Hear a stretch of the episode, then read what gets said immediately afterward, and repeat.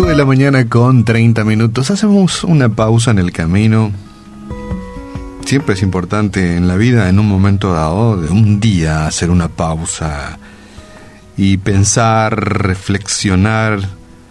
Y si tenemos la cabeza así un poco caliente, meter la cabeza en el freezer, enfriar las ideas. Porque las ideas eh, eh, con temperatura fría eh, nos hace tomar mejores decisiones que con la cabeza con temperatura elevada, ¿verdad? Muchas veces hacemos las cosas así con la cabeza caliente, ¿sí? sin pensar, sin razonar, sin analizar, sin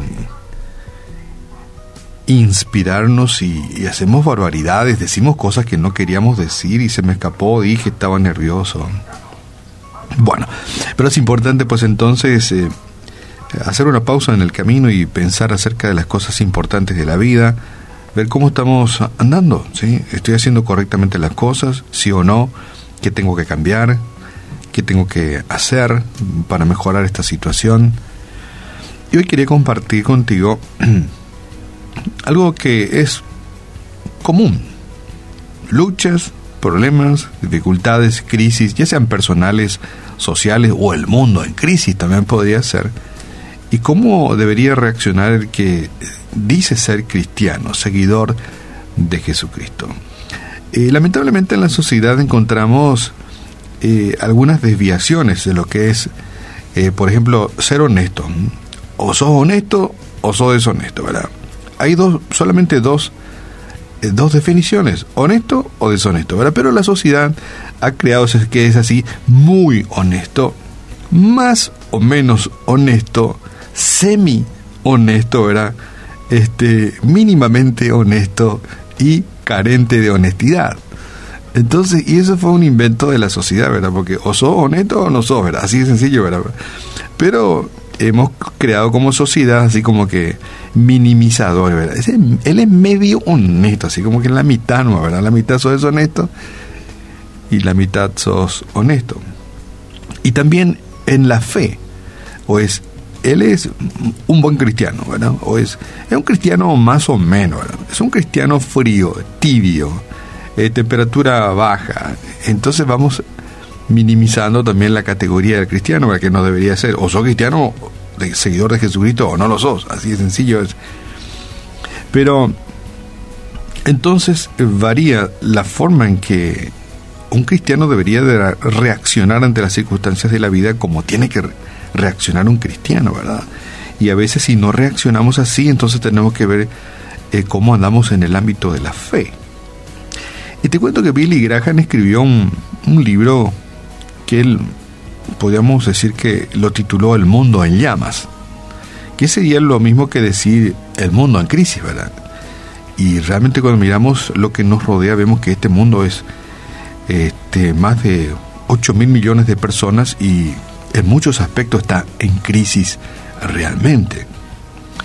Y los, los cristianos o los creyentes eh, muchas veces le preguntamos a Dios, Dios, ¿por qué los niños mueren de hambre? Dios, ¿por qué lo que vino el COVID-19 era? Dios, ¿por qué permitiste esto? ¿Por qué no tenemos camas suficientes en los hospitales? Dios, ¿por qué? ¿Por qué? ¿Y por qué? Cuestionamos a Dios y la Biblia nos enseña de que Dios es realmente soberano. Por un lado, Dios es soberano y Él podría hacer lo que, según su plan, es lo correcto. Uno.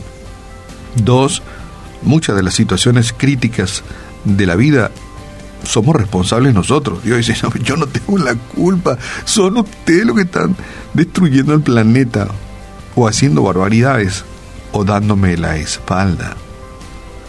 Ahora bien, en la Biblia nosotros encontramos palabras de aliento y eso es lo bueno. Gracias a Dios por la Biblia. En su palabra encontramos palabras de aliento, de esperanza, para este tiempo de crisis. Sí, para este tiempo de crisis, en la palabra del Señor hay palabra de fe, palabra de aliento, palabra de esperanza, donde los cristianos tenemos que salir fortalecidos, ¿verdad? Bueno, el cristiano sabe dónde está la usina, el Itaipú espiritual de Dios, ¿verdad? Su palabra, donde encontramos fuerza, aliento, ánimo. Y podríamos decir que en todos los libros que componen la Biblia encontramos palabras alentadoras. eh, se hace pues entonces necesario recordar que el verdadero cristiano, allí quería llegar, el verdadero cristiano, ¿sí? El cristiano TET, el cristiano, cristiano, cristiano, no debe depender su vida de la prosperidad o de su bienestar para mantener arriba su fe. No. ¿Sabes por qué? Porque en Dios somos... En Dios encontramos nuestra roca, nuestra fortaleza, nuestro soporte, eh, por decirlo de alguna forma, nuestra razón de ser, y no precisamente en las cosas. Si el mundo está en llamas, como escribía Billy Graham, si el mundo está en crisis, las situaciones difíciles aparecerán a nuestro alrededor y tal vez pueden tocar nuestra vida. Y nuestra vida no debería de depender de, bienestares en materiales exclusivamente, no. Debemos de depender de nuestra fe en el Señor, de nuestra fidelidad primeramente a Dios y de la fidelidad de Dios hacia todos y cada uno de los suyos. Y hoy arrancamos este programa diciéndote esta frase, con la cual vamos a rematar esto. En medio de cualquier crisis que el mundo nos presenta, Dios está con nosotros. Sí, Dios está con nosotros. Y a veces para muchos no es suficiente. Sí, yo sé que Dios está conmigo, pero me duele, me duele, me duele. Me duele esta separación, me duele esta enfermedad, me duele, no sé, esta quiebra financiera, me duele la separación de mi familia, me duele. Y es verdad, duele. Pero Dios está con nosotros para traer como un bálsamo o remedio a nuestro dolor y nuestra desesperanza. Confiemos siempre en el Señor. Aparecerán cosas muy dolorosas, lamentablemente, pero Dios está en control, Él suavizará tu dolor tu desesperanza, tu decepción. Depositemos nuestra confianza en Él. Paz en medio de la crisis, paz en medio de la tormenta. Y si no es así, ¿qué nos queda? La pregunta que me hago. Ok, si no, si no lloramos al pie de la cruz de Cristo, ¿dónde iremos a llorar? ¿Qué haremos ante las decepciones y las crisis y este mundo en llamas? ¿Dónde? sino al pie de la cruz de Cristo quien lleva finalmente nuestros dolores.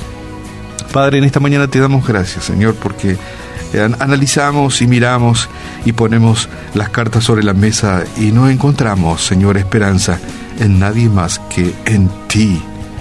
¿Dónde encontraremos ese bálsamo, ese analgésico que sane nuestro dolor si no es en ti? Hoy queremos darte gracias porque podemos entender que podemos encontrar paz en medio de la crisis, paz en medio de la tormenta. Y por más que nos duela, Señor, tú nos ayudarás a vencer el dolor de lo que sea. Padre, gracias te damos en esta mañana y oramos también por tal vez muchos de nuestros amigos oyentes que no encuentran paz, que no encuentran el bálsamo necesario para ese dolor intenso que hay en su interior que ellos puedan entender que no hay otra opción sino llegar al pie de la cruz de Cristo y tal vez llevarte en una carta la lista de nuestros dolores, quebrantamientos o decepciones y dejártelo a ti. Gracias te damos en esta mañana, Señor. Pedimos de tu bendición que tengamos un hermoso día y que podamos ir sanando tantos dolores o tantas decepciones que tenemos en nuestra vida, sabiendo que tú los llevarás uno a uno. Oramos en el nombre de Jesús. Amén.